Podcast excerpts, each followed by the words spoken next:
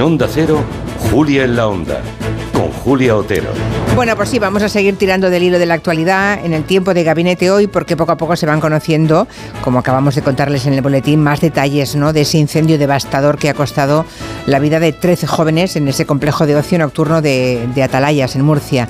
Hemos sabido hace muy poquito, muy poquito rato, que esos locales no tenían licencia, es más, pesaba sobre ellos una orden de cierre desde el año 2022. El ayuntamiento va a personarse como acusación particular, ya han escuchado a sus protagonistas, pero si hay realmente interés en depurar responsabilidades, como dicen, quizá la primera pregunta debería ser que dónde ha estado la inspección municipal y por qué esas discotecas estaban a rebosar de gente cuando deberían llevar precintadas más de un año.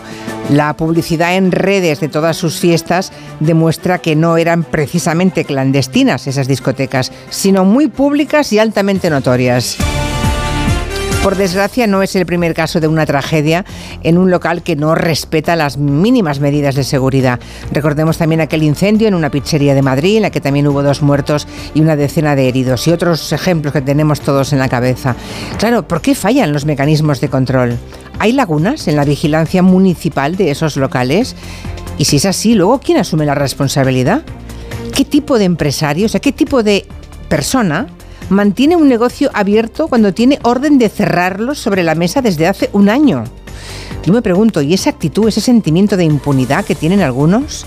Sin duda iremos sabiendo más datos y seguramente todos indignantes, por ejemplo, del propietario de ese local.